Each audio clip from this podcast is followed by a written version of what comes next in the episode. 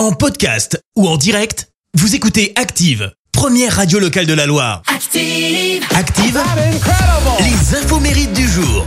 Soyez les bienvenus en ce vendredi 15 avril. Nous fêtons les Césars et ce matin, deux anniversaires de Success Story. Le premier, l'anniversaire du réalisateur français Olivier Nakache, 49 ans. Lui, il travaille en binôme avec Eric Toledano et en 2011, ils ont sorti le film événement. Intouchable.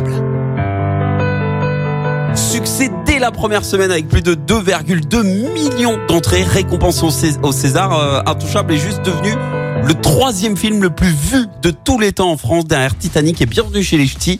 C'est également hein, le film qui a lancé la carrière internationale d'Omar Sy. Et tout a commencé pour Olivier Nakache avec une formation en kinésie, donc rien à voir, en économie et puis en art du spectacle. Et avec Eric Toledano, il se lance dans le long métrage en 2005 et en 2006, ils se font remarquer grâce au film Nos jours heureux avec au casting un certain Omar Sy déjà à l'époque. Ils l'ont ensuite euh, rappelé pour d'autres films avant la consécration en 2011, donc grâce à Intouchable. Et puis le chanteur américain Luis Fonsi fête ses 44 ans aujourd'hui. En 2017, il est devenu mondialement célèbre grâce à Despacito avec Daddy Yankee.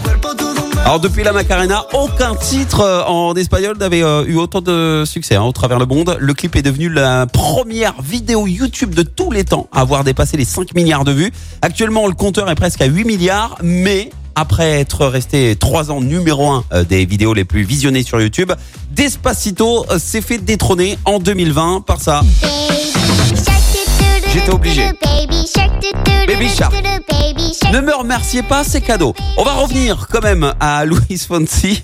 Et après euh, Despacito, il a enchaîné sur un autre énorme succès avec Demi Lovato cette fois-ci. Qui a dépassé les 2 milliards de vues.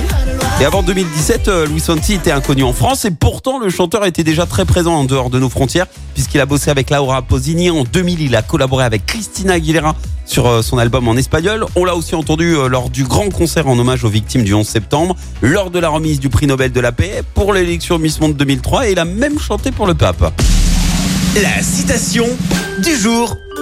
Et bon anniversaire si c'est le vôtre aussi. Hein. Voici la citation de ce vendredi. J'ai choisi celle de l'humoriste français euh, Pierre Doris. Écoutez, tolérance, deux petits points, c'est quand on connaît des cons et qu'on ne dit pas les noms. Merci. Vous avez écouté Active Radio, la première radio locale de la Loire. Active.